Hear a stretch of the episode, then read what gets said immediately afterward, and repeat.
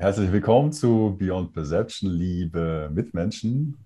Ich freue mich auch heute natürlich wieder mit euch zusammen und unserem Gast die Realität zu entdecken und äh, ja, hoffentlich auch unserer wahren Natur so einen Schritt näher zu kommen. Ich bin der Simon und darf eben heute zum zweiten Mal Raik Gabe begrüßen. Raik, du bist ja seit 2005 Gesundheitslehrer in vielfacher Art und Weise und klärst, ich sag mal, darüber auf, ja, was vielleicht das Menschsein letztlich wirklich bedeutet oder bedeuten könnte. Und ja, auch von dem Ziel getragen, die Menschen ja, zu befähigen, sag ich mal, ihre Umstände, ihr Schicksal in die eigenen Hände zu nehmen und ähm, ja, auch irgendwo in die Selbstverantwortung zu kommen. Und äh, ich freue mich sehr auf das, auf das Gespräch heute. Herzlich willkommen, Reike. Ja, vielen Dank, lieber Simon, für die Einladung. Und dann, ja, lass uns loslegen. Ja, also beim Stichwort Selbst, Selbstverantwortung, äh, da geht es ja eigentlich schon vielleicht auch in das heutige Thema, das da lautet, äh, unsere traumatisierte Kindergesellschaft ähm, hinzu, weil ich sag mal, als, als Kind trägt man ja in dem Sinne noch nicht die Verantwortung für seine Umstände. Man hat die Eltern, die für einen sorgen. Und wenn, ja, also jetzt mit dem Begriff von traumatisierten Kindergesellschaft, das impliziert ja auch irgendwo, dass da Menschen sind, ja, die vielleicht noch nicht in der vollen Selbstverantwortung leben. Und ähm, ja, du hast ja das Thema auch vorgeschlagen. Was, warum ist das denn aus deiner Sicht so ein ja, besonders wichtiges oder auch relevantes Thema, das, das ja, uns alle betrifft?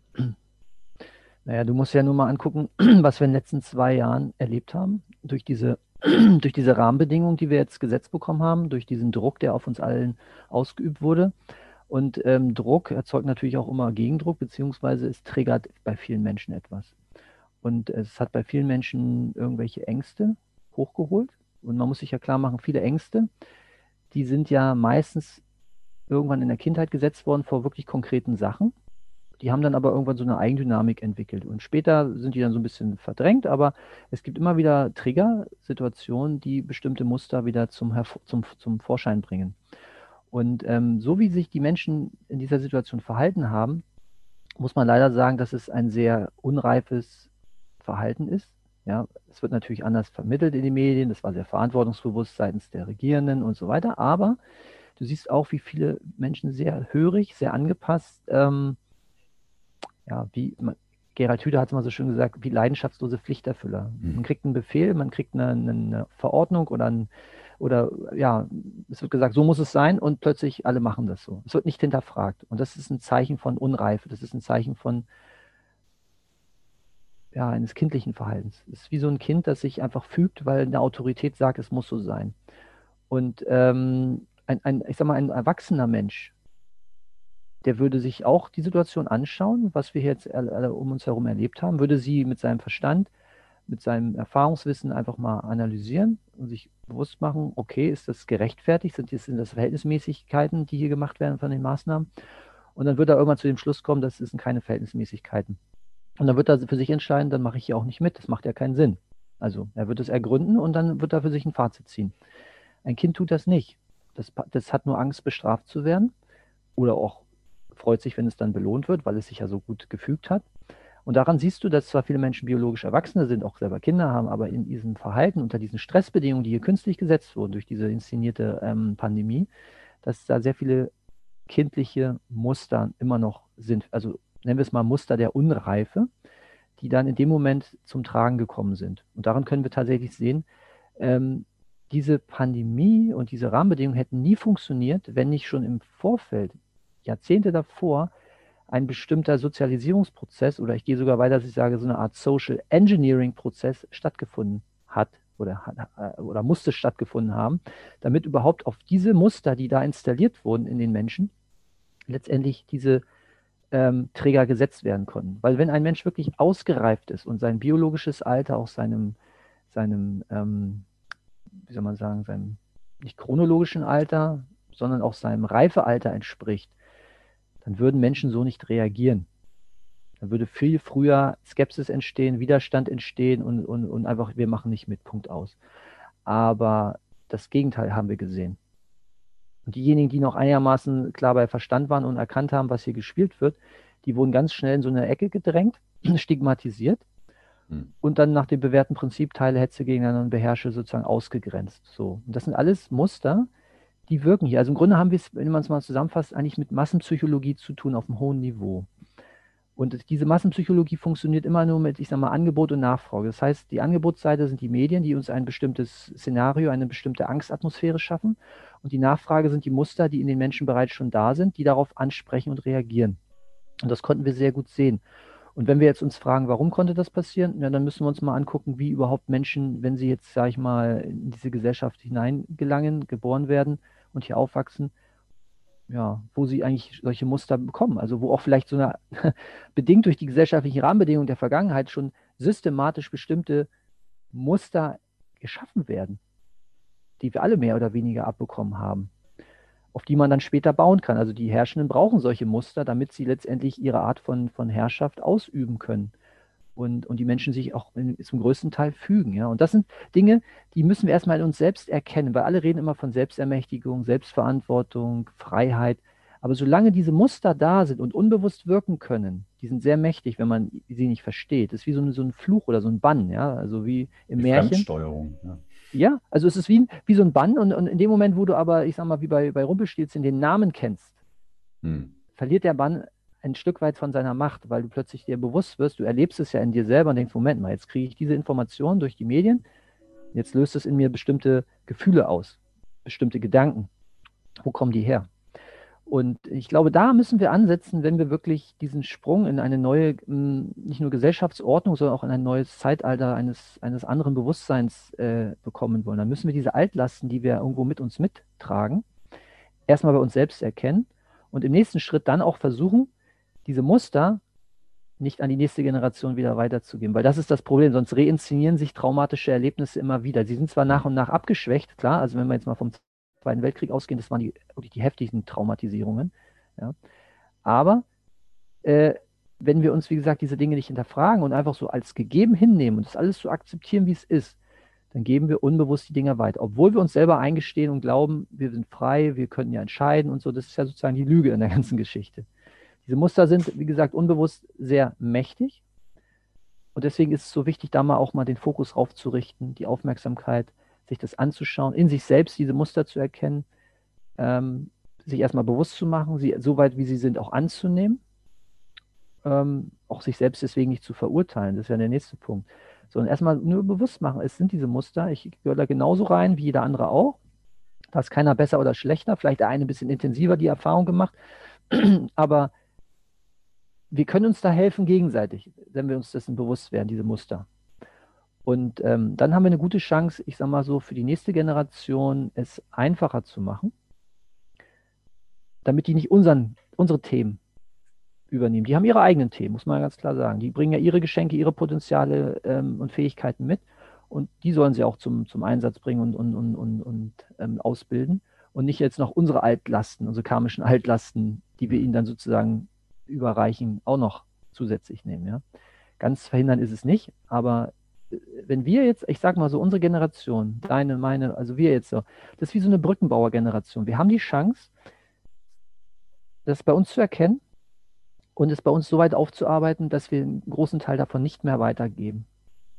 Und ich glaube, das ist der größte Liebesdienst, den wir machen können für unsere Kinder und für alle zukünftigen Generationen auf diesem Planeten, indem wir diese Muster erkennen und sie bei uns, ja, ich nenne es mal, dieses Abgespaltensein integrieren, annehmen. Ja, das sind ja wie, wie traumatische mh, hm, innere Kinder, die wir in uns tragen, wie so ein Kindergarten, der in uns ist, der einfach zum Zeitpunkt der traumatischen er äh, Erfahrung einfach emotional eingefroren ist. Es ist ein eingefrorener Zustand, der ist irgendwo, ja, oder viele davon in uns integriert. Und diese Zustände wieder zu bewusst zu machen und anzunehmen, das ist, glaube ich, das Wichtigste, was, was, worum es jetzt geht. Also das, das, das Bild, das mir kommt, ähm, beziehungsweise ja, auch mit dem ich mich jetzt über die letzten drei Jahre auch sehr intensiv selber auseinandersetze. Also ich bin derjenige, der durch meine Brille guckt, ja, sag ich mal, in die Welt, ja. Also der, der Realitätsbild oder das Glaubenssystem oder die, die Muster oder die, die Prägung, die Konditionierung, wie immer man das umschreiben möchte. Und ähm, diese Brille war für mich normal. Ich habe gedacht, das, das bin ich, so ist das Leben. Also für die weiß nicht, 30 plus Jahre davor. Ähm, und dann kam ein kleiner Katalysator, es kam eine kleine, also eine neue Perspektive und ähm, dann habe ich angefangen, mich damit auseinanderzusetzen und auch die, und, der Gedanke, der auf einmal, so diese Erkenntnis, oder? Ja, warte mal, ich, ich, ja, die, die, ersten Jahre des Lebens bringt man ja in so eine Art Hypnosezustand, oder? Es ist wie das einfach offen, einfach offen und alles wird sozusagen von der Umwelt rein kopiert. also die ganzen Programme ja. sozusagen reinkopiert und irgendwann kommt das, das, Tagesbewusstsein dazu, aber das weiß gar nicht mehr, was da drin ist, oder? Das, das kann das nicht mehr prüfen, sozusagen, ob das jetzt mhm. gut oder schlecht ist, was da drin ist, und es ist einfach normal. Ähm, und man identifiziert sich dann damit, ja, und ähm, projiziert das in die Welt. Und solange man sich nicht damit auseinandersetzt, oder was da wirklich drin ist, dann ja. ist das wie so ein Perpetuum mobile, das, das einen eigentlich da durchs Leben begleitet. Und ähm, wie, würdest du denn beschreiben, welche, wie, wie, wie, ähm, wie, wie, welche, also in, in, deinen Worten, welche Kräfte formen den Charakter eines Menschen oder wie, wie, ähm, ja, also du hast es eigentlich schon, besch ja, schön, also. schön, beschrieben. Es sind ja im Grunde so eine, das ist ein Wechselspiel aus dir, aus dem Wesen, was du bist, und der Umwelt, in der es hineingeboren wird. Und man könnte das, sage ich mal, auf mh, hm, vielleicht sechs Kräfte runterbrechen. Ja? Wo ich sage, das erste ist natürlich dein inneres Wesen. Also die, die, die Seele, das, was du bist, ähm, und der entsprechende Lebensplan, den sich diese Seele für ein bestimmtes Leben, eine Inkarnation in einem fleischlichen Körper vorgenommen hat. Das bringt ja bestimmte Voraussetzungen mit. Das heißt zum Beispiel die Wahl des Geschlechtes, das es dann nehmen möchte, damit auch letztendlich die ähm, Konstitution, weil auch die Konstitution bestimmt ja ein Stück weit, was du dann aus deinem Leben machen kannst. Also wenn du jetzt mal, ich sag mal, einen Körperbau eines Marathonläufers hast, sehr schlank bist, dann wirst du nicht damit ähm, Schwergewichtsboxer werden oder, oder Gewichtheber, also Schwergewicht, ne? Umgekehrt genauso. Das heißt, legst dich ja im Grunde durch, dadurch schon fest, ein Stück weit, dass du ein Geschlecht wählst und dass du eine Konstitution wählst. So. Und ähm, damit legst du schon deinen Rahmen fest äh, in, in einer bestimmten Bandbreite. Nennen wir das mal als, als Überbegriff, das ist sozusagen die seelisch-genetische Komponente. Ja?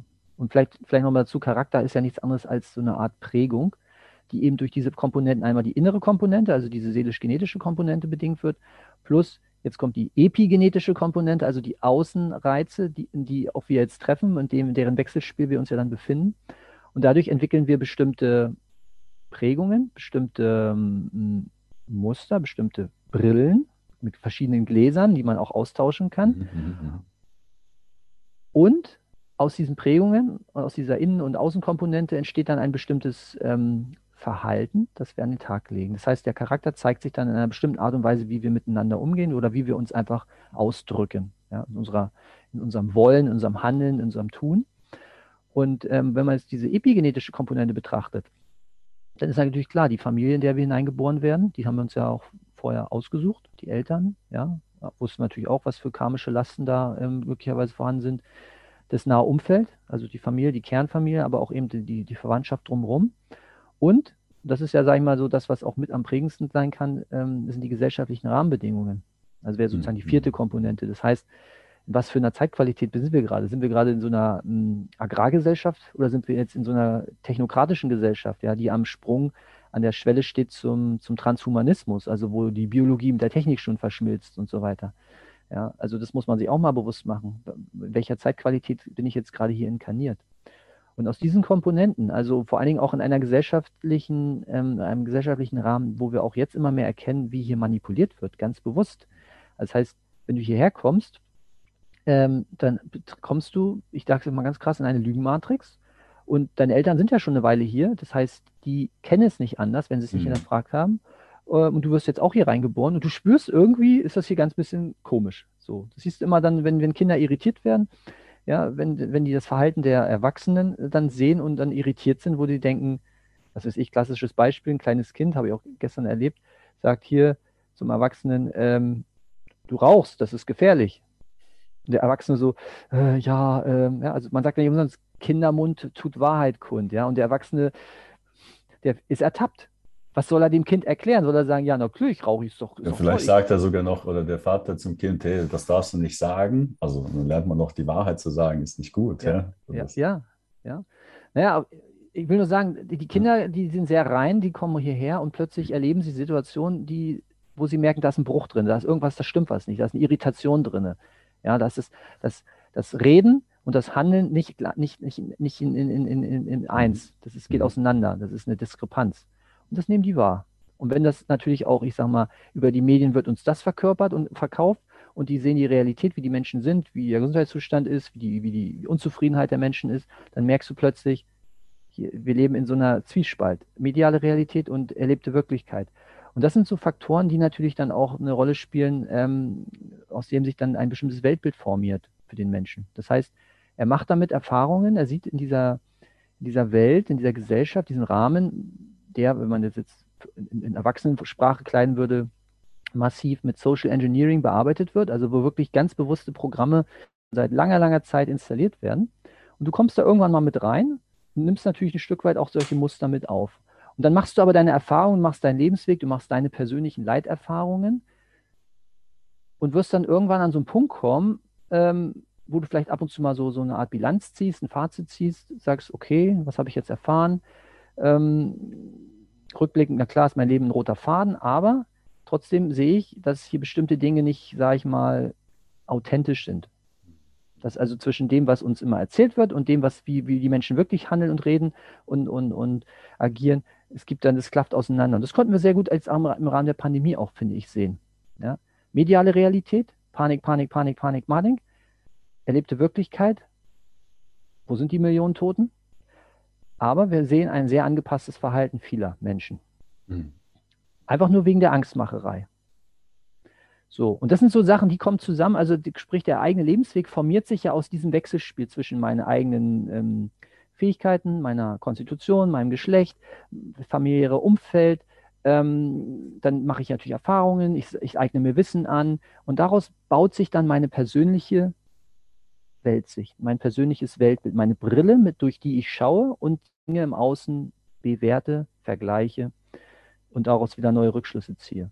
Das heißt, aus diesen ganzen Wechselwirkungen, diesen Faktoren, also diesen inneren und diesen äußeren Faktoren, formt sich dann im Laufe der Zeit ein ganz individueller Charakter. Und in der heutigen Zeit ist es leider so, dass unser Charakter zu einem großen Teil durch die Außeneinflüsse geformt wird und das eigentliche Wesen im Inneren, ich sag mal, immer mehr zurückgedrängt wird. Dass also denn dieser, nennen wir es mal ruhig, das Ego, das ist ja sozusagen Teil der materiellen Welt und das Selbst, das Wesen, die Seele, ist Teil, ist zwar auch feinstofflich, aber zähle ich jetzt mal zu der geistigen Welt, ähm, dass also zugunsten des Egos hier durch die Einflüsse von außen hier eine völlig andere Rolle erschaffen wird. Wir leben also in einem Körper und haben aber eine, eine bestimmte programmierte Rolle bekommen, in der auch das Thema der Traumatisierung eine große Rolle spielt. Jetzt liegt es an uns, an unserem Wesen selber, inwieweit wir aus uns selbst heraus, aus unserem inneren Gefühl für Wahrheit und für, für, für, für ähm, richtig und falsch, für gut und böse, das auch erkennen.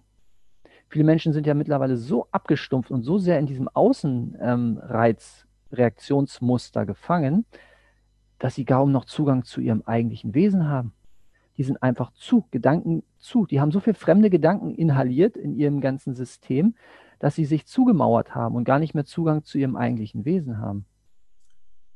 Der, der äh, Dr. Bruce Lipton, der, glaube ich, die Epigenetik so zumindest äh, in der heutigen Zeit so, ähm, glaube ich, mit populär gemacht oder äh, gefunden hat. Oder er, er, schreibt, dass 75 Prozent oder der, der Programme in dem Sinne, mit denen wir starten, negativ und selbst sabotierend sind, oder? Und ähm, ja. wenn uns das niemand sagt, wie du jetzt, oder, dann denken wir, dass also diese Gedanken sind unsere, ja, also ja. Das, das sind wir und also auch die, die Distanz erstmal zu gewinnen und sich da, also, also ähm, das Verständnis zu entwickeln, dass diese Gedanken ja in dem Sinne nicht normal sind, das ist nur, sag ich mal, dass das. Richtig. Oder auch, was du sagst, dass nicht wir diese Gedanken sind, dass man also sich selbst, seine Gedanken, seine Gefühle objektiviert, dass man sagt, Moment, ich gucke mich mal von der Seite an. Ich, ich vergleiche das immer mit, du sitzt in einem Kinosaal und schaust auf eine Leinwand und du kannst mhm. entweder direkt an der Leinwand kleben wie Spider-Man, dann identifizierst du dich mit den bewegten Bildern und, den, und, den, und, den, und der mhm. Musik und allem, du, bist, du verschmilzt damit Hm. Oder du nimmst dich innerlich mal ein Stückchen raus und betrachtest das von der Entfernung und siehst, das ist ein Film, hm. aber das bist nicht du. Das ist ein ganz wichtiger Punkt, um mal diesen Unterschied äh, zu erfahren. Dieser innere Beobachter, dieses innere Wesen, das einfach nur, ich sag mal, diese Gedankenbilder sehen kann. Und das kann jetzt selber entscheiden, ob es sich damit identifiziert oder ob es erkennt, dass es einfach Gedanken sind. Da kommt der nächste Punkt. Sind das meine Gedanken? Habe ich die selber erschaffen? Mhm. Oder sind das nur ähm, auch erschaffene Gedanken, aber die habe ich durch die Reize, die mir von außen ge gegeben wurden, äh, sind die entstanden? Also bestimmte Glaubenssätze, bestimmte Glaubensmuster, bestimmte Kompensationsmuster infolge von irgendwelchen traumatischen Erlebnissen. Und daraus entsteht ja letztendlich diese, diese Maske, diese Persona, diese Personare heißt ja durchhallen, also diese, die Maske des Schauspielers, die Person ist auch im juristischen Sinne, ist ja, ist ja nur ein, ein Konstrukt, das ist ja nicht der eigentliche Mensch. Ähm, und durch die schauen wir in die Welt und wir befinden uns eigentlich in einem großen Maskenball. Mhm. Und, und, und diese Masken, die setzen wir alle auf und damit ver verstecken wir uns voreinander. Wir verstecken uns insoweit, dass wir ähm, unsere eigenen Verletzungen damit schützen, unser eigenes, eigene Wesen schützen ähm, und uns gegenseitig was vorspielen. Das ist wirklich ein wie, wie weltweiter Maskenball, in dem wir uns befinden. Und dadurch sind wir natürlich nicht authentisch. Wir sind meistens, spielen wir die Rolle, die uns in der Gesellschaft auch irgendwo erwartet wird. Es gibt ja verschiedenste Rollen, die man spielen kann. Ehemann, Vater, äh, Bruder, Sohn, ähm, aber eben auch eine bestimmte berufliche Qualifikation. Ja. Und wenn man, klar, die, Rollen, ich sag mal so, biologisch gesehen, Vater, Mutter äh, und Sohn, das ist, das ist, sag ich mal, das biologisch Normale. Ähm, und nichtsdestotrotz ist das auch erstmal nur eine Rolle, wenn man das mal ganz, sag mal, philosophisch betrachtet. Aber dann kommen eben noch diese gesellschaftlichen konditionierten Rollen dazu, wo man dann seinen, seinen eigenen Status, seinen Selbstwert von bestimmten ja, Statussymbolen oder bestimmten Position in der Gesellschaft abhängig macht. Das kommt dann nochmal on top drauf. Ja? Also, und da wird es dann langsam, sage ich mal, verliert das so, eine, so eine, den Bezug zu, zu, zur Biologie. Dann ist es so eine eigene kreierte Realität. Ja? Also nehmen wir ein Beispiel. Du hast Leute, die tragen unterschiedliche Uniformen mit irgendwelchen Abzeichen und weil wir ja so konditioniert wurden, wissen wir, oh, da müssen wir aufpassen, der hat Ahnung, das ist ein Experte oder das ist eine Autorität und so weiter. Und jetzt nimm diese gleichen Menschen ohne diese ganzen Uniformen, die setzt die alle nackt nebeneinander in der Sauna oder auf dem, auf dem, auf dem Donnerbalken, ja, sag ich mal so. ähm, dann ist das nicht mehr so entscheidend.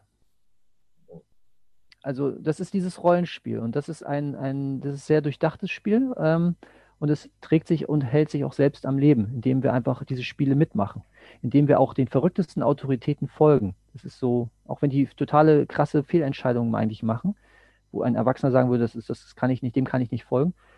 Oh, das ist doch eine Autorität, der irrt sich nicht, das wird schon so richtig sein. Mhm. Nein, das ist nicht richtig, der macht mhm. Blödsinn, das ist gefährlich. Mhm. Und solange wir hörig sind an der Stelle, und hörig ist nur das Kind, was Angst vor Bestrafung hat, ähm, können solche Muster, die wir jetzt erlebt haben, immer wieder genutzt werden, um bestimmte gesellschaftliche ähm, Prozesse, gerade jetzt, wo es darum geht, eine Gesellschaft komplett umzuformen, innerhalb kürzester Zeit genutzt werden.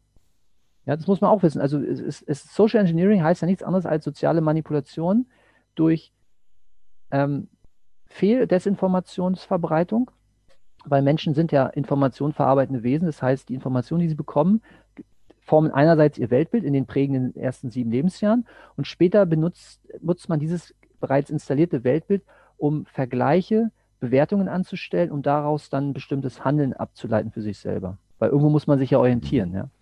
Und ähm, wenn man aber nicht versteht, wie dieses Weltbild geformt wurde, nämlich im Sinne derjenigen, die gerne wollen, dass wir ihnen immer blind folgen und, und keine, keine Fragen stellen und einfach nur Ja und Arm sagen, dann sind wir Marionetten, obwohl wir es nicht wissen oder uns es nicht bewusst ist. Ja, und das ist das Gefährliche an an, an diesen, diesen Mustern, die wir in uns tragen. Und diese Muster entstehen tatsächlich, ähm, man könnte auch schon sagen, vorgeburtlich, aber wir behalten es jetzt mal bewusst einfach. Wir sagen einfach mal ab dem Zeitpunkt der Geburt geht es los. Und es gibt da aus meiner Sicht, ich sage mal so, Standardstationen, mhm. die wir alle mehr oder weniger erlebt haben, die ganz bestimmte Muster oder Rahmen setzen, wo Muster entstehen können. Hängt jetzt natürlich auch von der eigenen Wesenheit ab. Ja, es gibt auch sehr erfahrene Seelen, die sind dadurch nicht so leicht, sage ich mal, zu traumatisieren, aber es gibt vielleicht auch ganz junge Seelen, die machen vielleicht das erste Mal eine Erfahrung als Mensch, also als in einem menschlichen mhm, Körper. Mhm, mhm. Und für die ist das natürlich alles Neuland. Und für die ist es dann auch nicht so einfach zu differenzieren. Die haben nicht dieses tiefe Vertrauen in ihr wahres Wesen, sondern die, die, denen fehlt einfach eine bestimmte Erfahrung. Ähm, und die müssen die erstmal machen. Und die laufen dann natürlich äh, auf so einem Planeten, wie wir es jetzt haben. Ähm, naja, ich will nicht sagen in eine Falle, aber sie kriegen erstmal eine ordentliche Breitseite von prägenden Mustern mit, aus denen sie sich dann so nach und nach im Laufe vielleicht von auch mehreren Inkarnationen erst wieder rausarbeiten müssen. Ja, das ist dann der Lernauftrag. Und, und wenn wir jetzt mal, wir können ja mal kurz die Station so durchgehen, nur damit ja, mal klar gerne, wird, warum, ja. warum wir eigentlich ähm, alle irgendwo einen, einen wegbekommen haben. Also für, aus meiner Sicht beginnt es schon damit, wie wir geboren werden. Das heißt, die, die Bindungsprogramme, die Mutter-Kind-Bindung im Rahmen der Geburt wird durch die normale medizinische Geburt, wie sie praktiziert wird im Krankenhaus, schon gestört zu einem unterschiedlichen Grad. Hat sich natürlich auch schon einiges verändert, aber es ist trotzdem erschreckend, dass immer noch ein Drittel der Kinder, die im Krankenhaus geboren werden, per Kaiserschnitt auf die Welt kommen. So, und damit ist im Grunde die, dieser, dieser, diese normalen Bindungsprogramme, kann man auch jetzt ganz viel zu sagen, die sind dadurch eigentlich schon mal gestört, weil so ist es ja nicht vorgesehen. Ja? Ähm, das heißt, das Urvertrauen, was das Kind, wenn es in die Welt kommt, eigentlich mitbringt und auch diese, diese Offenheit, diese Naivität, wird damit schon das erste Mal, kriegt es einen ab, kriegt es einen Buff, so, was? Ja, dann letztendlich auch zum Beispiel viel zu frühte, äh, verfrühtes Durchtrennen der Nabelschnur. Auch das ist traumatisch. Auf einer unbewussten Ebene kann auch später zu, zu falschen Atemmustern führen oder auch so, so ein Gefühl ähm, der Ohnmacht in bestimmten Situationen, weil man kann ja nichts machen. Da kommt einer, macht zupp. Also wenn man jetzt die Geburt sich mal so zusammenfassend betrachtet, dann kann man wirklich sagen, in vielen Fällen ist sie traumatisch. Und ähm, das läuft natürlich auf einer unbewussten Ebene ab. Und es geht hier vor allen Dingen darum, dass das Urvertrauen in die Welt, für das Kind ist ja die Mutter die Welt. Und wenn es dann im Rahmen der Geburt zum Beispiel von der Mutter getrennt wird, auch wenn es nur wenige Minuten oder Stunden sind, ähm, kann das unter Umständen auf einer unbewussten Ebene so eine Art Angst auslösen, weil das Vertrauen in die Welt ist ja dann mit hin. Guck mal, wenn es im Mutterleib ist, hat es jeden Tag rund um die Uhr einen Herzschlag der Mutter. Du nimmst es raus, trennst es, ist der Herzschlag weg. Also deswegen natürliche Geburt heißt raus, gleich an die, an die, an das Herz der Mutter legen zum Beispiel. Um Und dann möglich, so also, also möglicherweise auch noch so interpretiert, oder? Also etwas mit mir ist nicht okay, oder? Also sonst ja, das kommt das, noch später, ja. Das nicht kommt, passieren hier, ja. Genau, das ist ja auch noch das, was später kommt. Aber wir sind ja noch auf einer sehr unbewussten mhm, Ebene, wo also auch das Gehirn, das schwingt ja in einer völlig anderen Frequenz als jetzt bei uns, ja. Mhm, Und da wird das einfach nur so registriert, okay, diese Welt ist irgendwie nicht so sicher, wie, wie, wie, die, wie die Erwartung es, es eigentlich äh, gedacht hätten. Mhm. mhm. Dann geht es weiter im Prinzip jede Art von Vernachlässigung, Trennung, ähm, Kontaktabriss zu, einer, zu der entsprechenden Bezugsperson. Es muss nicht nur immer die Mutter sein, also es kann auch andere Bezugspersonen sein. Ich sage mal, jede Form, wo Kinder viel zu früh in irgendwelche Fremdbetreuung gegeben werden, also in Krippen, in Kitas, ähm, Kindergärten, ja. Ähm, oder auch, wo es um das Thema Verletzung von biologischen Grundbedürfnissen geht. Also zum Beispiel das Gefühl, ähm, Sicherheit zu haben oder, oder geborgen zu sein, das Bedürfnis nach Nahrung, nach, nach Schutz, nach Haut- und Körperkontakt. Das ist ganz wichtig in den ersten Jahren, dieser Kontakt immer wieder, dieses Berühren, Anfassen. Und ähm, wenn gegeben ist, ja, ähm, hast du quasi die nächste, das nächste Ereignis, wo traumatische Erlebnisse, Trennungserlebnisse ähm, entstehen können. Und dann geht das ja meistens einher, dass auch sehr früh, wenn die Kinder im Krankenhaus geboren werden, gleich mit den Impfungen gestartet wird. Das heißt also, auch da wird dann ihnen gleich ein Giftcocktail verabreicht. Nicht nur das, ich sag mal, das, der Vertrauensverlust, wobei das läuft jetzt alles auf einer unbewussten Ebene ab. Wir reden jetzt zwar mhm. mit diesen Begriffen, aber man muss sich klar machen, ähm, so, so, so, so, ein Konzept hat das Kind ja nicht, aber es, es kriegt schon mit, irgendwie ist es hier nicht sicher. Weil da kommt jetzt jemand und haut ihm mit einer Nadel irgendwo in, in den Arm oder in, ins Bein irgendwas rein ja, also auch eine, eine, Verletzung der, der, der, eigenen Integrität, des Schutzes. Die Haut wird, wird verletzt. Die Mutter ist nicht da, um es zu schützen. Ja, also auch wieder, es zerstört das Vertrauensband. Man könnte auch schon im Mutterleib sagen, auch Ultraschalluntersuchungen. Ja, also es gibt so viele Einflüsse heutzutage, die haben wir als, sehen wir als Fortschritt an, aber die zerstören das Vertrauensband zwischen dem Kind und seiner Mutter oder seinen Eltern.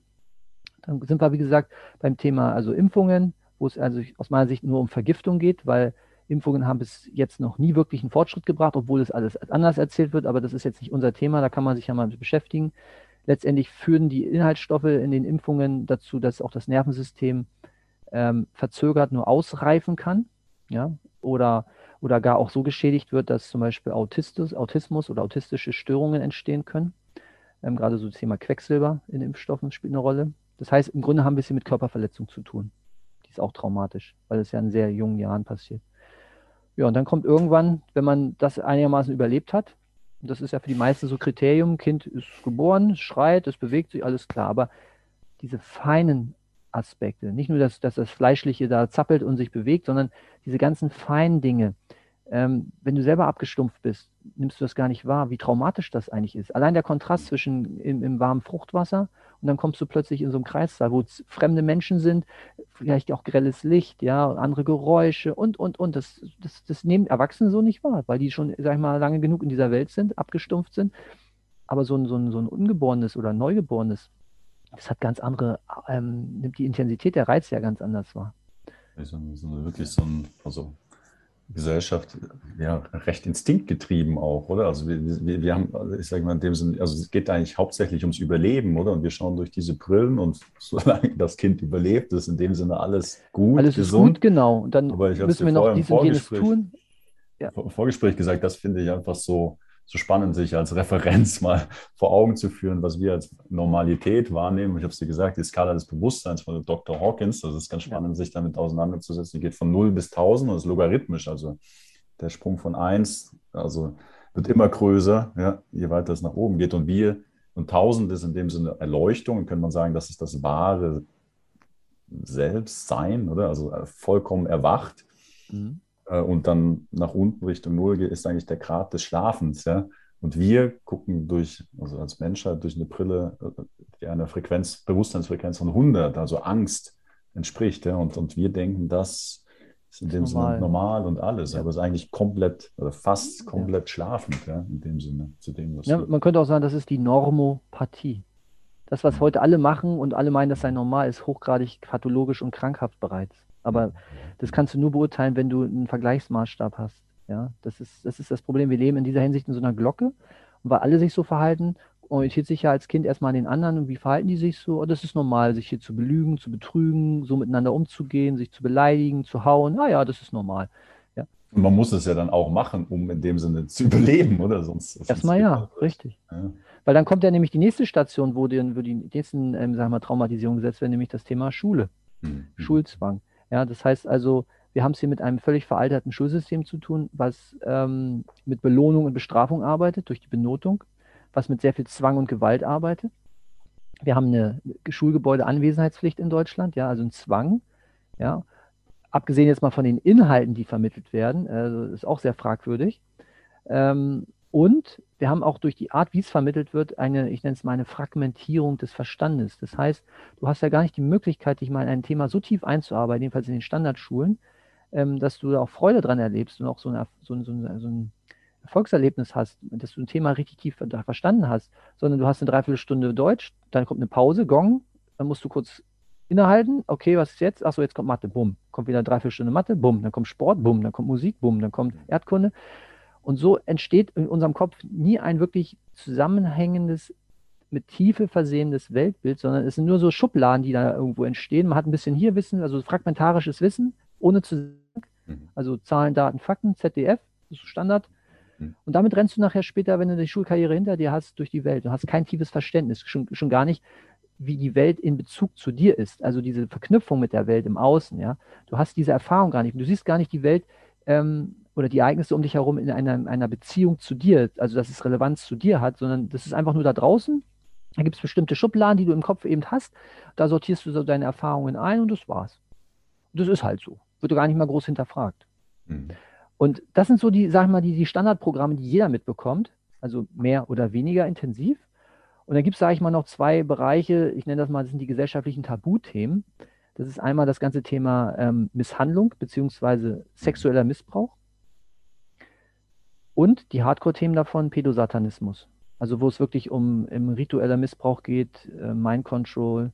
Ja, und ähm, wenn man sich mal überhaupt mit diesen Themen beschäftigt, dann muss man leider sagen, dass die heutige Gesellschaftsordnung, wie wir sie haben seit vielleicht 200 Jahren, auf, der, auf dem Leid von Kindern aufgebaut wurde. Die gesamte Gesellschaftsstruktur, wie wir sie heute haben, basiert auf den Leiterfahrungen von Kindern. Es wird uns aber heute komplett anders verkauft. Es wird uns als Fortschritt verkauft und als das Beste, was wir je hatten. Und das ist das Satanische. Es verdreht die Sachen. Weil die Sachen, wenn man sich die wirklich anguckt, sind nicht sehr schön im ersten Moment, wenn man das erstmal so für sich realisiert. Und auf dieser, auf diesem Leid basiert letztendlich unsere ganze moderne, fortschrittliche, vermeintlich fortschrittliche Gesellschaftsordnung. Hm. Das ist nichts, worauf wir großartig stolz sein könnten. Im Gegenteil, es ist eigentlich barbarisch, es ist primitiv, es ist menschenverachtend, es ist Mensch, also die Menschlichkeit fehlt. Es ist nur technisch, künstlich, es ist kalt, es ist gewalttätig, es ist brutal. Aber es tarnt sich halt im Gewand von allen möglichen schönen klingenden Tösen. Und das ist das Fatale. Und wenn man das erkennt, ist das, sage ich mal, ein großer Schritt in Richtung Aufwachen. Das eigentliche Unmenschliche, das Böse, ist heute nicht mehr so, wie wir es aus den Märchen kennen, so mhm. irgendwelche Monster oder ein Teufel oder so, sondern das Böse, das, das grinst dich heute an und verführt dich mit materiellem Wohlstand und mit irgendwelchen Aussichten auf tolle Karriere und viel Geld und Reichtum und Ruhm und Ehre. Das ist heute das Böse. In diesem, diesem Gewand verkleidet sich heute das Böse. Und es möchte nur die Kinder haben. Es geht am Ende wirklich nur um die Kinder. Das ist das Krasse, wenn man das überlegt.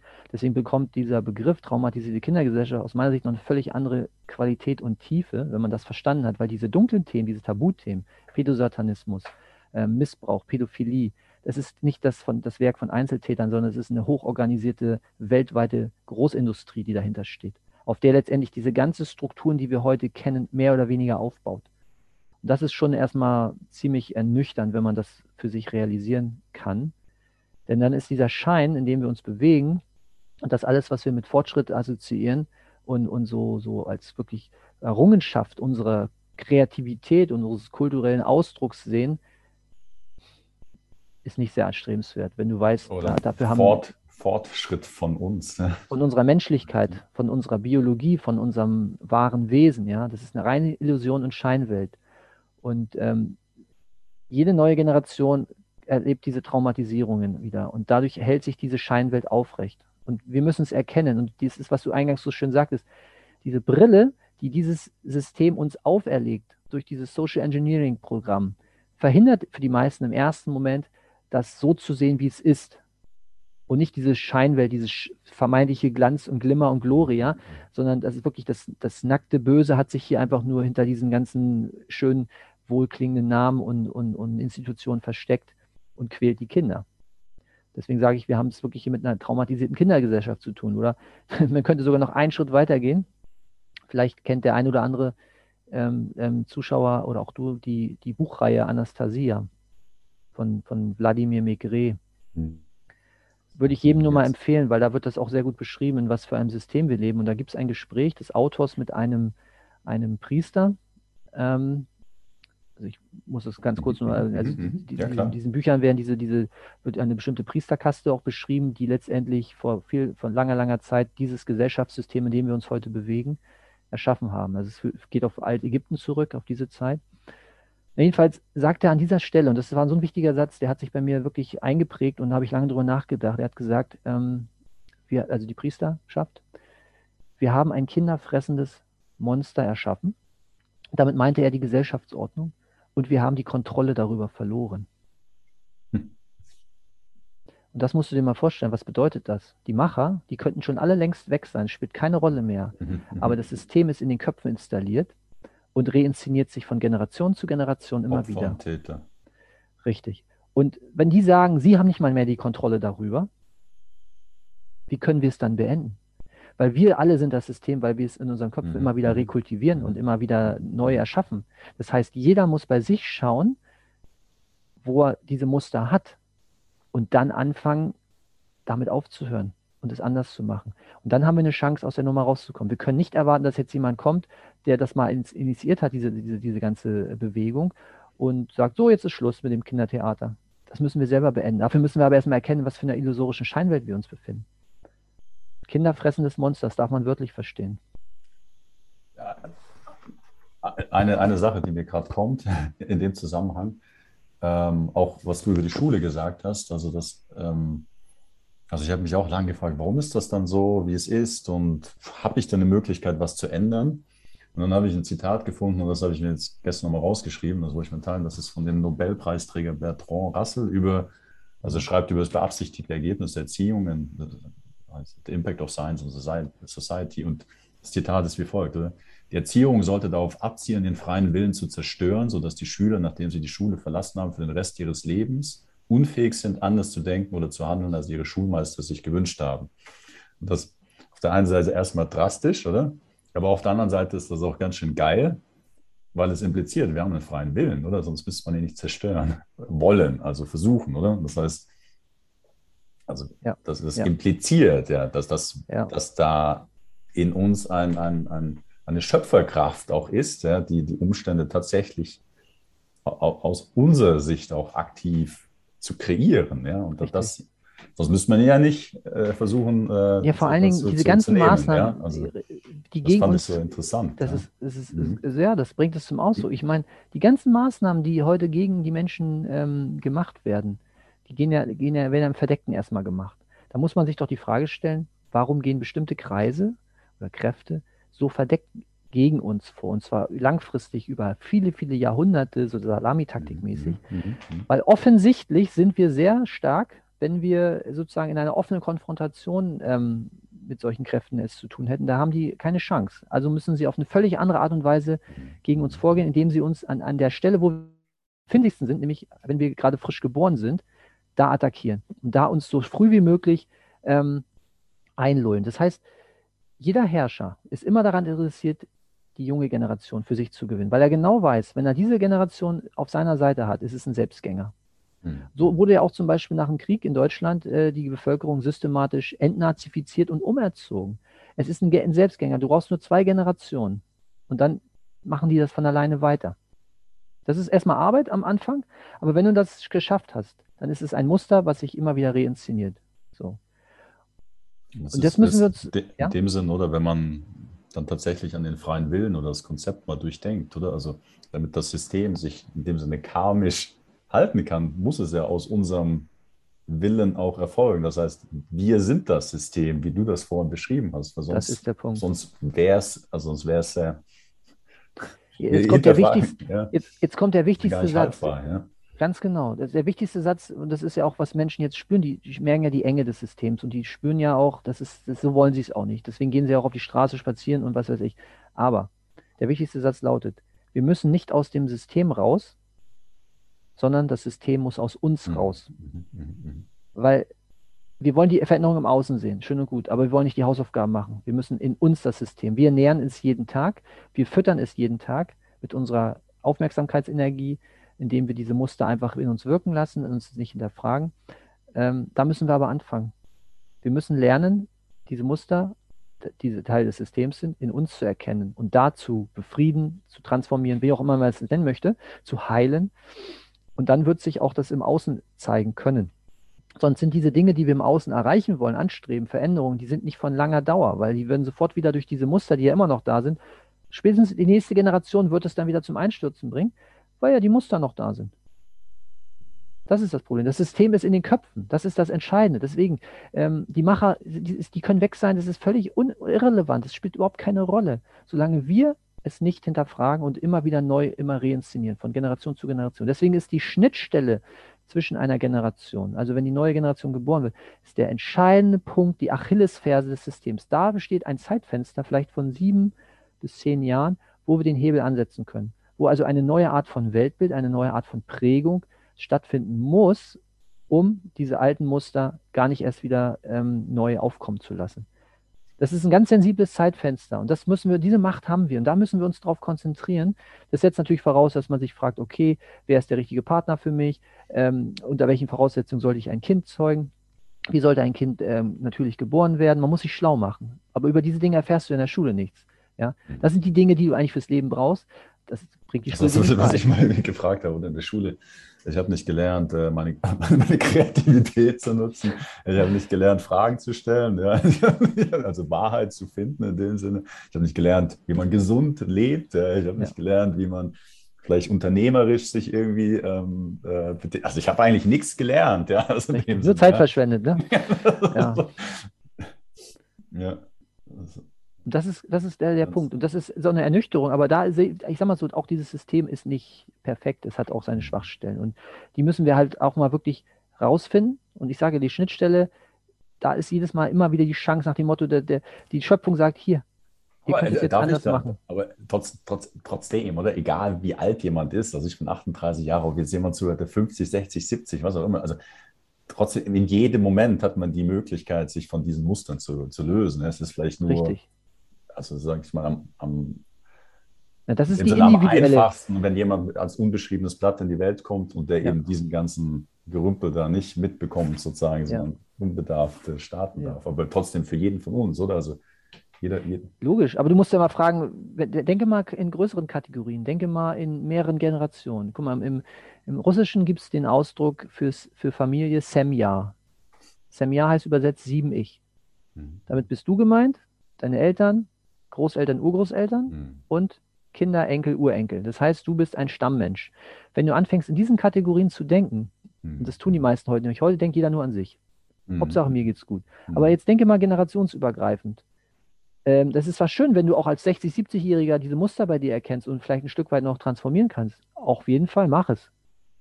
Aber was hat dann dein, dein, dein Stamm davon? Also sprich, dein Enkel oder deine Ja, Kinder. hat der Enkel, auch was Urenkel. davon, nicht?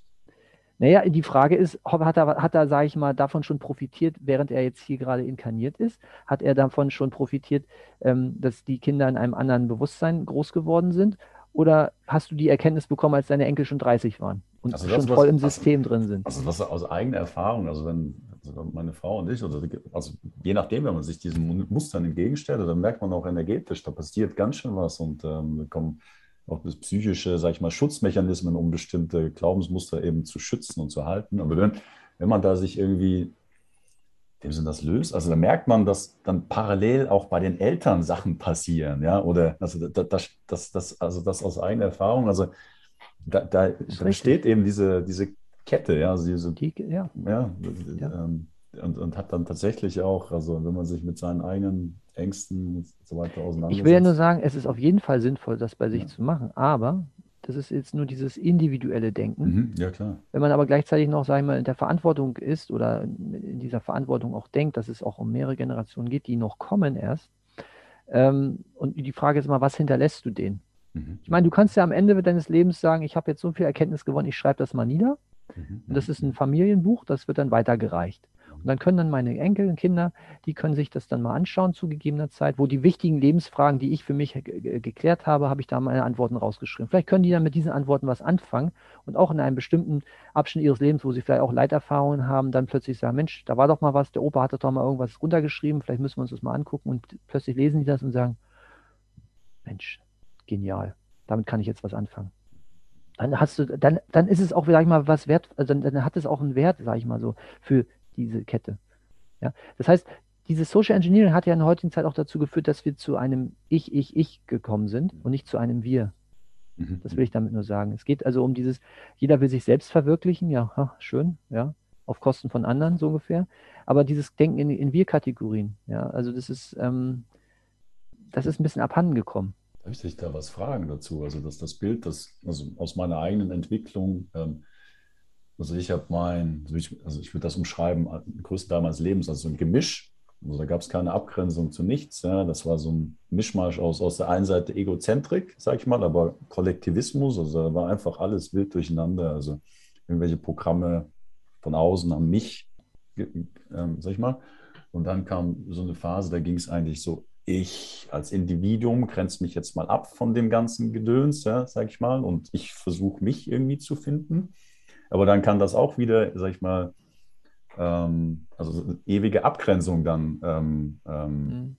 ähm, und dass der nächste Entwicklungsschritt dann eigentlich wieder dieses Ich, ich als Individuum bin Teil des Kollektivs oder des Ganzen, ja, und, und vielleicht dieses Wir-Gefühl, wie, wie du das Naja, Wir- Wir-Gefühl, Wir-Gefühl kriegst du ja, am, am- sag mal, die Trainingsarena fürs Wir-Gefühl ist ja eigentlich die Familie. Mhm. Weil da musst du ja im Grunde ähm, Kompromisse eingehen, deine eigenen Bedürfnisse auch ein Stück weit zurückschrauben. Ähm, und da lernst du das. Da lernst du dann Demut, sich ein bisschen zurückzunehmen, auch für andere da zu sein. Ähm, aber das ist ein ganz normaler Entwicklungsprozess. Also ich sag mal so, in der Mhm. Pubertät bist du ja äh, dabei, dich erstmal selber zu finden. So, das ist ja der normale Prozess. Mhm. Deswegen ist die Pubertät, sage ich mal, neben den ersten sieben Lebensjahren die zweite wichtige Phase, die interessant ist, auch für Machthaber, um dort die Kinderseelen zu verwirren. Sei es, dass man sie dann auf, keine Ahnung, Drogen oder irgendwelche pornografischen Sachen lenkt. Ja, das ist ja heute auch so ein Thema. Das ist eigentlich auch die Verwechslung von Sexualität mit Liebe oder von ja, Pornografie mit Liebe. Ja, ja, das ist, das ist, das ist ja auch Teil der Großagenda. Ne? Also das ist, wenn man das große Bild sieht, dann, dann ist es eigentlich so offensichtlich. Man sieht ja die Spuren derjenigen, die das machen, die, die zeichnen sich ja durch ganz bestimmte ähm, Agenden aus, die man immer wieder sehen kann, wenn man, wenn man verstanden hat, wie die arbeiten. Und wenn du die, ich sag mal, die Sexualenergie äh, in bestimmte Kanäle lenkst, dann verpufft die ähm, und wird nicht dafür genutzt, wofür es da ist, nämlich zum Schöpfen und auch zur, zur, zur die eigene Entwicklung voranzubringen. Das heißt, diese, diese Energie, die dann sozusagen mit, mit, äh, mit der Beginn der Pubertät anfängt zu reifen und, und aufsteigt, die könnte ja auch benutzt werden, um, Stichwort Kundalini, ähm, ich sag mal, seine, seinen Bewusstseinszustand zu erweitern. Oder sie kann einfach nur verplempert werden. Oder eben auch, eben, wenn man dann ähm, den richtigen Partner hat und eine Familie gründen will, zum Schöpfen benutzt werden. So. Und diese Kräfte, die, die, die uns dazu verleiten, diese Energie sinnlos zu verplempern, die profitieren davon. Das sind kleine Parasiten, die, die profitieren von unserer Schöpferkraft, wenn du so möchtest. Und deswegen meine ich ja, wenn, also jetzt auch innerhalb der Pubertät, dann ähm, den Kindern durch die Massenmedien, mittlerweile haben wir ja auch die Social Influencer, was da alles vermittelt wird, wie niedrig das Niveau sich da mittlerweile befindet.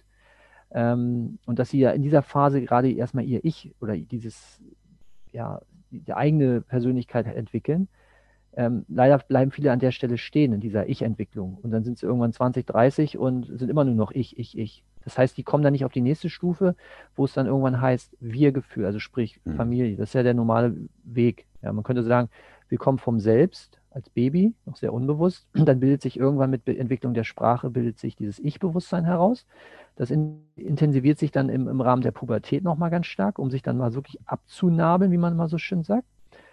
Und dann aber kommt irgendwann der Punkt, wo man dann sich eben für den gegengeschlechtlichen Partner normalerweise interessiert. Und dann kommt die nächste Stufe, geht der Kreislauf sozusagen wieder los mit der Familiengründung. Und dann ist klar, wenn du allein lebst und machen kannst, was du willst, ist was anderes, als wenn du mit jemand anderem zusammenlebst und der hat ja auch seine Bedürfnisse. Das heißt, dann dieses, man muss sich arrangieren und dann entsteht ja dieses Wir-Gefühl. Wenn du dann Kinder hast, dann geht es ja noch mehr, dann hast du ja noch mehr Verantwortung an der Stelle und schraubst selber dich auch noch wieder mehr zurück. Blöd ist nur, wenn du dann immer noch ganz viele ungestillte Bedürfnisse in dir trägst dann entstehen Spannungen. Weil wenn du sagst, nee, ich, ich muss jetzt meine Bedürfnisse ausleben, ich kann jetzt hier nicht nur für das Kind da sein oder nur für den Partner. Das sind diese Geschichten, die wir heute haben. Und ich denke, da liegen auch viele Probleme, warum viele Beziehungen nicht mehr langfristig halten. Und, und weil auch viele nicht gelernt haben, überhaupt mit diesen Konflikten umzugehen. Ja, da wird gleich gesagt, oh, du gefällst mir nicht mehr, danke, tschüss, ich, ich suche mir jemand Neues. Ich habe ja hier mhm. meine tausend Freunde in meinem Social-Media-Account, da wird schon einer dabei sein. Ja, und das ist eine sehr starke Oberflächlichkeit, die sich hier abspielt in diesem in dieser künstlichen Scheinwelt, wo diese menschliche, zwischenmenschliche Tiefe fehlt. So, und die Kinder leiden darunter, weil dann haben die plötzlich eben keine, keine Bezugspersonen mehr. Da haben wir dieses Problem, dass wir nur noch Alleinerziehende haben, ganz viele. Ja, und was haben die Kinder dann wiederum für Vorbilder für sich selber? Weil du musst mhm. dir eins klar machen, für das junge Mädchen ist der Vater der erste Mann im Leben. Umgekehrt, für den mhm. Jungen, für den Sohn, ist die Mutter die erste Frau im Leben. Das heißt, deren Verhalten wirkt sich unbewusst auch auf die spätere Partnersuche des Kindes aus. Mhm. Weil entweder sagt man, ich will genauso jemanden haben wie meine Mutter oder mein Vater, oder ich will genau das Gegenteil davon haben. Mhm. So. Und meistens klappt das nicht. Irgendwie reziniert sich das ja dann doch wieder. Aber ich will nur sagen, wie wichtig letztendlich diese prägende Fa äh, Phase ist. Ja, und das sind, viele Eltern sind sich dessen überhaupt nicht bewusst, weil sie selber im Grunde wie Kinder sich verhalten, selber. Und nur an sich denken, obwohl sie eigentlich von ihren Bedürfnissen her satt sein müssten, weil sie ja jetzt sich für ein neues Kind ähm, die Verantwortung übernommen haben. Aber viele sind da nicht. Äh, es kommt vielleicht gerade eben aus einer Kompensation eines Mangels. Wenn ich das Kind habe, dann werde ich mich gut fühlen. Ja, genau, genau. Und das ist natürlich auch etwas, wo man immer denkt, ja, pff, kann man auch anders sehen, sagen, okay, die Seelen, die sich dann in solche Familien inkarnieren, die mhm. helfen halt mit, damit die Eltern bestimmte Muster auflösen können. Kann man so oder so sehen, ja. Am Ende mhm. muss man ja akzeptieren, die Realität ist so, wie sie ist. Die Realität hat offensichtlich recht. Wir müssen nur das Tiefere dahinter ergründen, warum sie sich so uns oder, zeigt.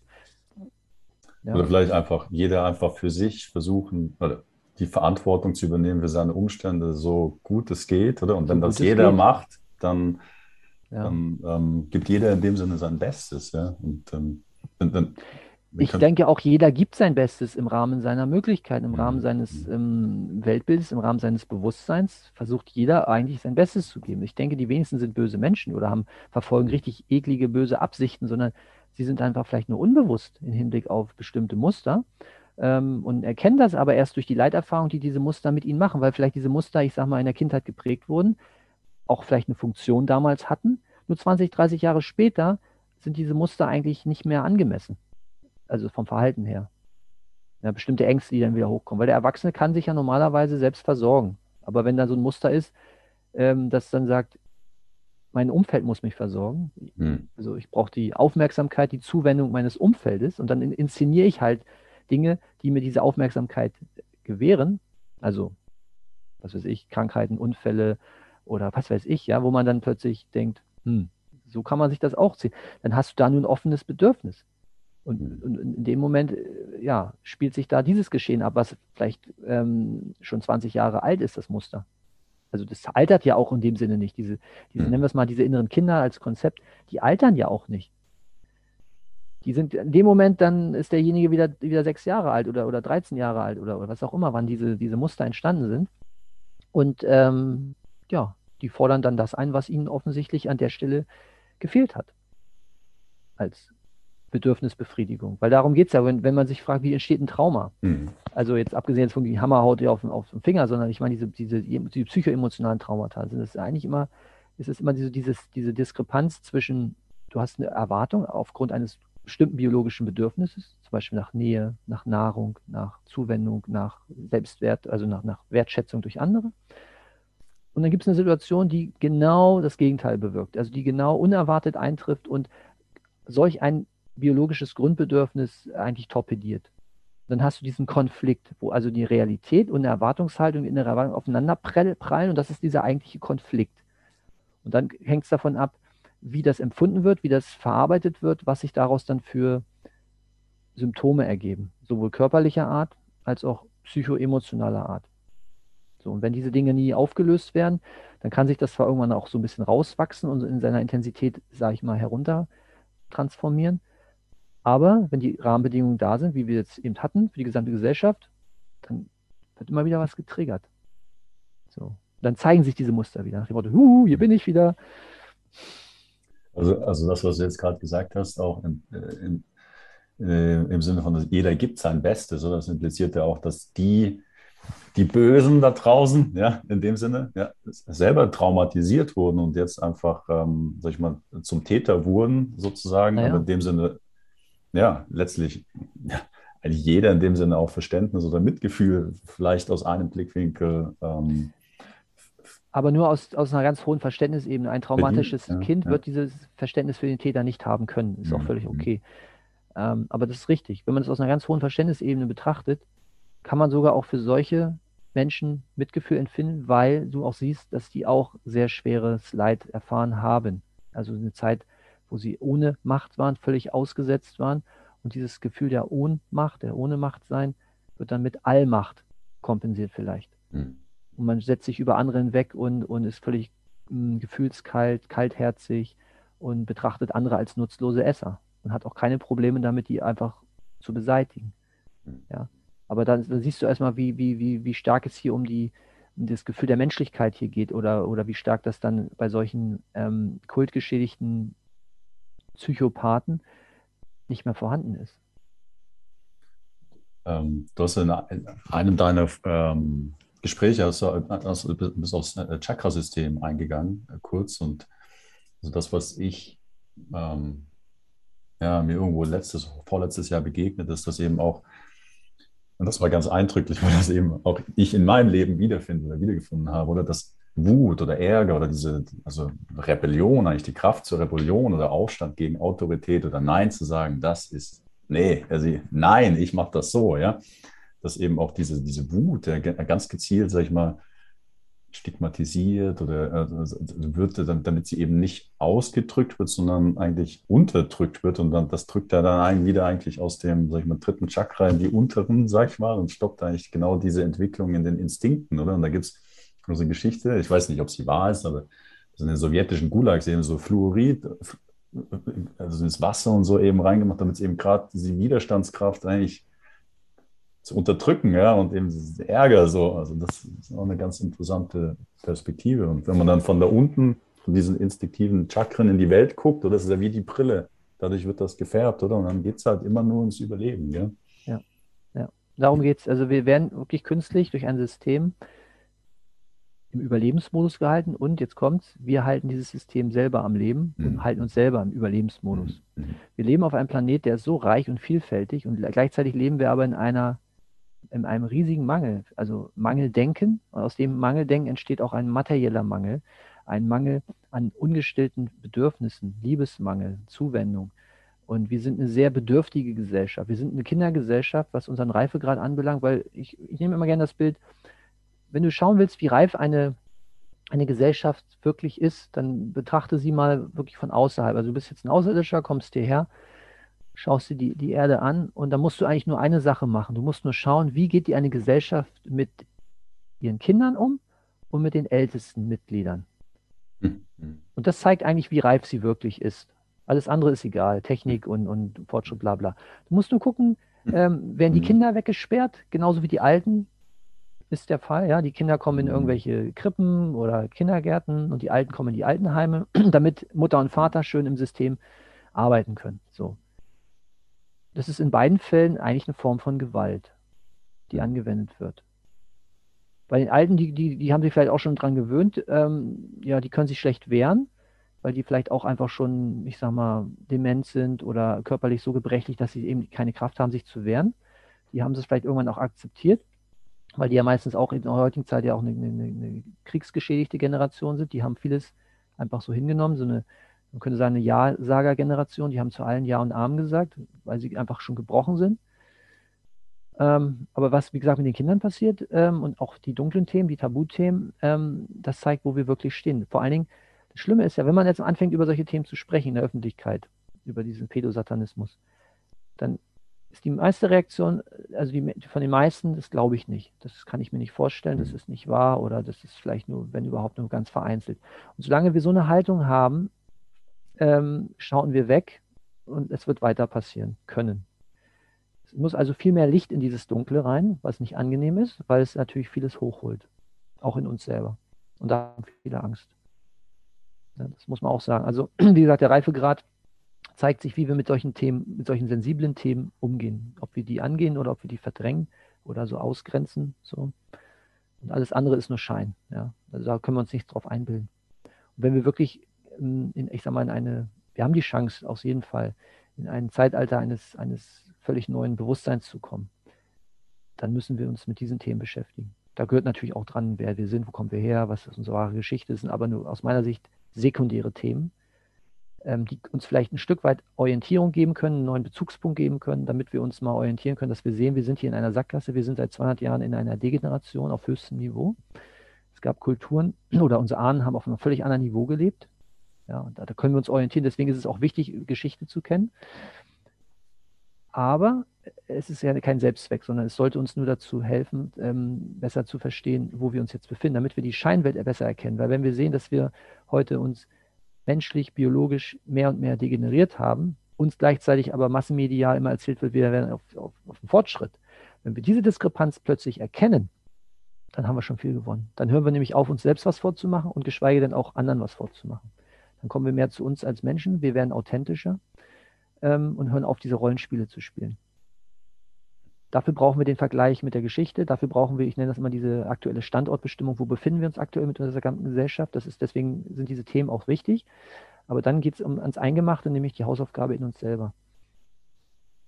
Und da, glaube ich, haben ganz viele Angst vor. Aber das sind meistens die Kinder, die Angst haben. Weil ich sage immer, jeder hat in sich auch einen Erwachsenen, nennen wir es das, das Selbst, das Wesen. Das ist der Erwachsene in uns und dann eben die traumatischen Erlebnisse, die in unserem Gedankenspeicher, in unserem Verstand sich abspielen, also im Teil unserer Ego-Struktur. Und diese Angst ist in dieser Ego-Struktur, die ist nicht in unserem, unserem Selbst. Der Erwachsene in uns, ähm, das ist der innere Perspektivenwechsel, den wir auch für uns vollziehen müssen. Hört sich alles super einfach an, ist es aber in der Situation dann nicht. Wenn du in dieser Angst drinne bist, dir zu sagen, ja, ich muss jetzt in meiner inneren Perspektive wechseln, sagt sich dann sehr leicht. Ne? Das ist mir auch bewusst. Aber trotzdem sollte man erstmal verstehen, dass es diese, diese verschiedenen Ebenen gibt. Können auch über Chakren sprechen, ist ja im Grunde nur ein anderes Bild, letztendlich auch um diese verschiedenen Abstufungen innerhalb unserer, unseres Reife, unserer Reifeleiter oder Dr. Hawkins nannte es ja diese Bewusstseinsskala, es ist nichts anderes. Es ist, es ist auch wie, du kannst daneben das Chakrensystem legen, es ist eigentlich mhm. nichts anderes. Und wenn man das verstanden hat, dann hat man zumindest aus meiner Sicht eine Art Bezugssystem, an dem man sich orientieren kann. Wenn man mal wieder Ruhe hat, ein bisschen Klarheit hat, äh, wo man jetzt gerade nicht in so einem Angststrudel sich befindet. Ne? Das ist immer ganz wichtig, dass man auch für sich selber ähm, Fazit zieht, Bilanz zieht, sich selbst reflektiert und dann auch aus diesen Erfahrungen, Leiterfahrungen ähm, eine Lehre rausziehen kann. Das ist wichtig. Dafür machen wir die ja. Es ist ja nicht einfach nur so, dass wir uns lieben, uns gegenseitig zu quälen, sondern wir sollen ja aus der Leiterfahrung etwas über bestimmte Gesetzmäßigkeiten des Lebens erfahren, über uns selbst. Das ist ja Selbstreflexion, das ist ja Selbsterkenntnis alles. Es dient ja alles diesem höheren Zweck. Aber das siehst du in dem Moment nicht. Und deswegen ist es immer wichtig, wenn man mal wirklich emotional ausgeglichen ist, ruhig ist, sich gut fühlt, sich auch mal, was wir jetzt ja auch machen, über solche Sachen mal zu sprechen, damit man erstmal wieder so eine Orientierung bekommt. Worauf möchte ich mich eigentlich ausrichten? Was sind eigentlich wirklich wichtige Werte im Leben? Wo, worum geht es wirklich? Und was ist nur Schein, was ist nur Blabla, was, was hält uns eigentlich in so, so, so, so einer alten Struktur gefangen? Und das ist, glaube ich, jetzt die, die Hausaufgabe, die jeder für sich ähm, machen muss, entweder freiwillig hm. oder er kriegt durch die Lebensumstände die Arschtritte, die ihm dazu zwingen. so oder so, ja. Also man kann wie halt durch, durch Nachdenken und, und, und, und Selbstreflexion das machen oder man kriegt halt immer wieder eine Leiterfahrung, die einem zeigen, da ist noch was. So ein altes Muster. Das, das, ich möchte noch ein Bild teilen, ja, dass ähm, eine, eine äh, Lehrerin für Geistesschulung uns mitgegeben hat. Das äh, fand ich wirklich sehr, ähm, sehr hilfreich. Also man könnte sagen, eigentlich bis zur zweiten Geburt, oder? Das, also über was wir hier reden, das Erwachsenwerden, ist eigentlich so die Initiierung ins Menschwerden oder ins Erwachsenwerden oder in das zweite Leben oder in das eigentliche Leben, wie auch immer ja. man das umschreiben möchte. Und das Bild, das ich so wunderschön finde, ähm, also bis man sich mit diesen Dingen auseinandersetzt, ist man wieder wie der Korb eines Heißluftballons. Also man sitzt in diesem Korb drinne, ja, hat den Blick nach vorne unten ja, und hat, fliegt auf niedriger Höhe so durch, also nicht durch die, Gegend, oder? Und dann kommen die Bäume und Steinsbrocken, oder? man, man fliegt da rein, oder? Wenn man nur den Korb sieht, ja. Und man versucht sich da irgendwie dagegen hin und her, also ein bisschen zu schieben und so, aber es bringt nichts, oder? Man wird da immer voll durchgeschleift, ja. Und irgendwann hat man so viel blaue Flecken und was auch immer und, und lehnt sich so erschöpft zurück und dann auf einmal sieht man über sich diesen riesen Heißluftballon, ja. und wow, was ist das denn hier? Oder also in dem Sinne das höhere Selbst oder also wir, ja, in dem, dem Sinne. Und, und dass man hier so einfach nur so ein bisschen Luft geben muss, ja? Mhm. oder Feuer, ja, und dann nimmt es Höhe auf. Und, und der, der, der Heißluftballon hat eben schon, der hat, hat sein, seine Richtung sozusagen, ja. Unten wirst du mitgeschleift, ja, ob du willst oder nicht. Ja. Aber wenn es dann ein bisschen mehr Höhe hat, oder dann, also dann, dann hat man, dann, dann, dann fängt das also an zu fließen, ja, dann ist man, dann schlägt man da nicht mehr in irgendwelche Hindernisse rein, sondern kann dann anfangen, ja. sozusagen die Aussicht zu genießen, in Anführungsstrichen. Ja. Und das, ja. das, das gibt so ein bisschen vielleicht auch das, worum es heute äh, mhm. geht, so mit. Und das ist eben, ähm, das ist, also Belohnung ist vielleicht das falsche Wort, aber das, das, das dass so viel, dass das eigentliche Leben dahinter steckt, oder? Hinter diesem, also, äh, ja, also, also wenn man sich mit den Ängsten und so weiter aus, dass da der eigentliche Schatz ja, zu, zu entdecken ja. ist. Ja? Und, und das, dass jeder von uns eben auch einzigartige Gaben, also unglaublich kreativ ist. Also das, das äh, und, und, und ähm, also ganz ja, so viel zu entdecken ist. Ja, das, äh, wie sag ich, das überrascht mich immer wieder selbst. Ja, wie, ähm, es ist wie so eine Zwiebel, ne? immer eine Schale ja. nach der anderen. Und wir wachsen damit. Und ähm, ich sage auch, der Zustand der Welt, der Gesellschaft, wie wir jetzt haben, ist aus meiner Sicht dadurch ähm, entstanden, dass viele Menschen noch nicht ihren Platz gefunden haben. Die, die, die, die sind im Überlebensmodus, sie funktionieren mhm. irgendwie, sind aber total unzufrieden, glück, unglücklich, ausgebrannt. Wenn mehr Menschen aber sich jetzt mal innehalten und mal fragen, Mensch, was will ich denn eigentlich wirklich? Weiß, dann kommen die ganzen Muster und die wollen dann da wieder ablenken. Aber wenn man wirklich sich die Zeit nimmt, sich in die Natur begibt und einfach mal in sich reinfühlt, was will ich, was ist, was, was erfüllt mich? Und das auch dann beginnt und anfängt und immer wieder sich darauf ausrichtet und immer mehr in diese Richtung sich, sich, sich orientiert und dann auch irgendwann für sich selber sagt, ich habe jetzt meinen Platz gefunden Davon würden wir alle profitieren. Eine Gesellschaft, wo mehr Menschen ihren Platz einnehmen, wird sich so schnell zum Positiven verwandeln, das ist, können wir uns jetzt noch nicht vorstellen, mhm. weil wir momentan noch, die Mehrheit ist einfach noch nicht da. Die, die quält sich noch und, und, und, und sucht die Schuld bei anderen und, und ist immer nur entsetzt. Wie kann denn das sein, dass, dass was weiß ich, die Autoritäten der Gesellschaft uns belügen? Das kann, das glaube ich nicht. Ne? Was soll ich sagen? Dann läuft das Spiel noch ein bisschen. Aber wenn man das erkennt, dass man da keine echten Antworten bekommt, sondern nur solche Floskeln, Scheinantworten, die einem im System halten, und man muss zu sich selber zurückkommen und dann, wenn man das hat, das spürst du ja, da muss man nicht viel erklären, das ist alles nur für den Kopf jetzt ein Konzept, aber wenn du das dann spürst, du bist dann angebunden, du hast, hast also die Bindung nach oben, aber auch die Verwurzelung nach unten. Du, du, merkst das einfach, du bist aus dir selbst heraus motiviert. Du, du möchtest was machen, du möchtest was, einen Beitrag leisten, du möchtest, siehst das Leid in der Welt und denkst, ich möchte, ich möchte das ändern, ich möchte etwas verändern. Ja, und dann kannst du überlegen, wie du es machst. Ja, wenn du jetzt versuchst, den Leuten individuell zu helfen oder, oder siehst du das Grundproblem noch woanders und, und, und versuchst dich da irgendwie einzubringen. Und ich glaube, wenn mehr Menschen das täten, ähm, dann würde das viel, viel schneller gehen. Und das ist momentan auch die, die, die kollektive Bremse, weil viele einfach noch nicht sich selbst trauen, in den Mustern gefangen sind, sehr unbewusst sind, ähm, ja, und sich selbst quälen, könnte man fast sagen. Ja, wie du sagtest, und plötzlich kommt diese Erkenntnis, oh, da ist ja was über mir. Oh, ich könnte hier ein bisschen, ein bisschen, ein bisschen Feuer mhm. machen. Oh, es fühlt sich leichter an. Ab und zu muss man sich das nochmal vor Augen führen. Ja. ist ein schönes, ist ein schönes Sinnbild. Es ist wirklich so. Es ist wirklich so. Und ähm, aber das ist der Wandel, dieser Aufstieg in dir selber. Also das ist, du machst einen Prozess ja in dir durch. Das sieht ein Außenstehender erstmal nicht. Es sei denn, er sieht nachher, wie du anders handelst. Mhm. Daran siehst du es dann was für eine Gesinnung und für ein Weltbild und für, eine, für einen Bewusstseinszustand du hast. Und ähm, ja, und darum geht es ja auch. Und diese Traumatisierungen, jetzt, ich betrachte es aus einer ganz hohen Warte, aus meiner Sicht ist es Teil eines, eines, eines spirituellen Abhärtetrainings, was wir hier als, als gesamte Menschheit machen, über einen bestimmten Zeitabschnitt, weil wir durchschreiten ja auch verschiedene hm, Zivilisationsstufen, könnte man sagen. Hm. Wir haben jetzt gerade so den Höhepunkt der technokratischen Zivilisation, die sich selbst eigentlich nur dient. Also sprich, der Mensch ist nur ein, ein Energielieferant für ein System. Und wir haben jetzt trotzdem die Chance, auf den Sprung auf die nächste Ebene zu machen, an eine kosmobiologische Zivilisation, wo der Mensch im Mittelpunkt wieder steht, mit seinen Bedürfnissen. Aber diesen Schritt kann der Mensch nur vollziehen. Da kommt jetzt nicht einer und sagt, so machen wir es jetzt neu, sondern es muss aus uns selbst herauskommen. Das ist der Teil des Abhärtetrainings, weil wir wissen alle, wenn wir Handeltraining betreiben, in dem Moment, wo wir uns belasten mit dem Widerstand, schwächen wir die Muskelstruktur. Hm, hm. Aber dann lassen wir sie mal zwei Tage in Ruhe und dann passiert das Wunder, der Muskel wird stärker. Das ist der Punkt. Wenn wir im Überlebensmodus sind, dann sind wir schwach. Wenn wir uns aber mal zurückziehen, und vielleicht helfen auch manchmal diese staatlich verordneten ähm, hm. Lockdowns, und, und wirklich diese Zeit auch mal dafür nutzen, zu innezuhalten und uns diese, diese Fragen, diese Grundfragen, wer bin ich, woher komme ich, wo stehen wir und wohin will ich, was, was ist mir wichtig. Und sich da mal diese Zeit nimmt, das machen die wenigsten, aber ich weiß, es ist notwendig. Dann, nur dann, können wir aus der ganzen Leiterfahrung, aus der Nummer, die wir jetzt gerade alle erleben, gestärkt hervorgehen. Als Kollektiv.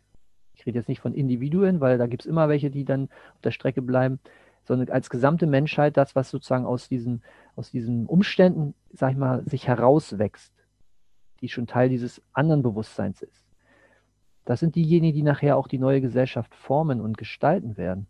Im Sinne einer Gesellschaftsordnung für den Menschen im Mittelpunkt. Und damit natürlich auch für Kinder. Also das ist eine ganz andere Ausrichtung. Und äh, ich sehe das mittlerweile aus, aus, dieser Warte, dass sich jetzt auch dieser Selektionsprozess ja zeigt und selektiert wird gemäß des eigenen Bewusstseins oder gemäß des eigenen, der eigenen Ängste oder wie das Dr. Hawkins meinte, eben auch diese Bewusstseinsskala. Ich weiß nicht, bis wann er damals, er lebt ja schon nicht mehr, äh, also als Mensch, ähm, bis wann er, glaube ich, den Aufstieg jetzt bis, weiß nicht, bis, bis, also es dauerte aus seiner Sicht, glaube ich, noch ein paar Jahrzehnte, bis der, bis die gesamte, also es war ja sozusagen der Durchschnitt, 100 war ja so ein, so ein Durchschnittswert und der, glaub, der wächst ja. Also Aber, er, er hat damals sogar 200, glaube ich, ähm, gemessen und jetzt, also ich also es gibt ähm, Elena und Alejandro heißen die, ähm, die machen Messungen, also ganz interessant, also mhm. von Personen, Theorien, Konzepten, mhm. Organisation und so weiter. Und die haben jetzt, glaube ich, im letzten Jahr, also das sogar das nochmal für die Menschheit wirklich nochmal runtergegangen ist auf 100, ja. Mhm. Also Angst, ja. Dann nochmal ja. Schwung holen, ne? Ja. Aber sie haben, also ich, ich weiß, ich habe es jetzt nicht ganz im Kopf, aber so ein bisschen die Zukunft gemessen. Äh, und glaube ich 2030, 40 oder so ist das, mhm. also gemäß den Messungen, ähm, also deutlich höher, ja. Mhm. Das denke ich auch. Also das ist ja dieser Übergang und man mhm. muss das ja im kosmischen Rahmen sehen, das ist nicht innerhalb von einem Jahr oder zwei Jahren, sondern das sind Jahrzehnte, die jetzt sich das rauswächst. Mhm. Also auch über mehrere Generationen. Und deswegen haben wir ja diese, was ich eingangs sagte, der, der, der, der Schnitt, die Schnittstelle ist immer die nächste Generation. Und da müssen wir ansetzen und, und eigentlich, finde ich, darauf auf konzentrieren. Ja? Und, und diejenigen, die jetzt, sage ich mal, schon älter sind, die sind auch wichtig, auch wenn sie jetzt keine eigenen Kinder mehr neu in die Welt setzen oder ihre eigenen Kinder nicht mehr beeinflussen können, aber sie können ja ihr Bewusstsein jetzt noch verändern und sich damit auch für eine neue Inkarnation, sage ich mal, qualifizieren auf einer anderen Ausgangsbasis, wenn man jetzt mal so über karmische Verstrickungen noch spricht. Ne? Also jeder ist gefordert. Es hm. nicht irgendwie nur einer, eine bestimmte ähm, Population in der Gesellschaft oder eine bestimmte Schicht, sondern jeder ist gefordert, weil es ja ein kollektives Bewusstseinsfeld ist, was wir auch erschaffen. Ne? Mhm. So, und da ist es natürlich wertvoll, dass auch Menschen, die mehr Lebenserfahrung haben, diese Erfahrung auch ins Kollektiv einspeisen. Also immer darüber sprechen. Ich sag mal, die, die Kriegsgeneration, ja, die, mhm. die Erfahrungswerte der Kriegsgeneration ist wichtig, weil Irgendwann sind die alle weg, die Erlebnisgeneration, und dann kann die Geschichtsbücher irgendwas erfinden, was keiner mehr nachprüfen kann. Ne? Hm. Und so könnte man dann auch wieder neue Lügen erzeugen. Und dann haben wir wieder die Reinszenierung und, und diese Aufrechterhaltung dieser alten Systemstrukturen. Und deswegen ist es wirklich, ist es keine einfache Zeit, es ist eine sehr fordernde Zeit, die wir haben. Die, die verlangt richtig viel ab von uns allen.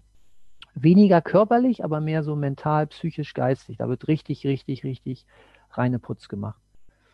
Ja, und ähm, viele sind auch überfordert, weil ich kann nicht absolut nachvollziehen. Das ist hm. Nichtsdestotrotz bietet diese Zeit aber auch eine enorme Chance. Ja, und wenn man die sieht, diese Chance, und sie ergreift und es tun mehr, dann, dann wird sich das auch verändern. Ganz klar. Dann passiert, dann wird sich vieles verändern in vielen, vielen Bereichen der Gesellschaft. Und darauf sollten wir auch hinwirken, zum Positiven. Ja. Wunderbar. Ja, also ich danke dir, Raik, ja. Das ähm, Gerne. war wirklich ja, wertvolle Informationen. Und ähm, ja, also ich gebe dir recht, ja. Also das, das ist eigentlich genau, genau der Schlüssel, oder? Ohne, ohne, ohne dass wir ja, in, unseren, in unsere eigene Brille untersuchen. Also, also, ja, das ist letztlich auch das Einzige, was wir, was wir machen können oder worüber wir die Macht haben oder die Hoheit in dem Sinne. Ja, von daher. Ja, also ganz herzlichen Dank ja, für das Gespräch. Hat ähm, ja, zum einen wieder natürlich sehr viel Spaß gemacht, aber waren natürlich auch wirklich wieder ganz, ganz viele Impulse dabei. Ja. Gerne. Ja, also ich danke natürlich auch euch, äh, liebe Zuschauerinnen und Zuschauer, fürs Dabeisein. Ja, möchte mich ganz herzlich bedanken und ähm, ja, ich freue mich auf das nächste Mal.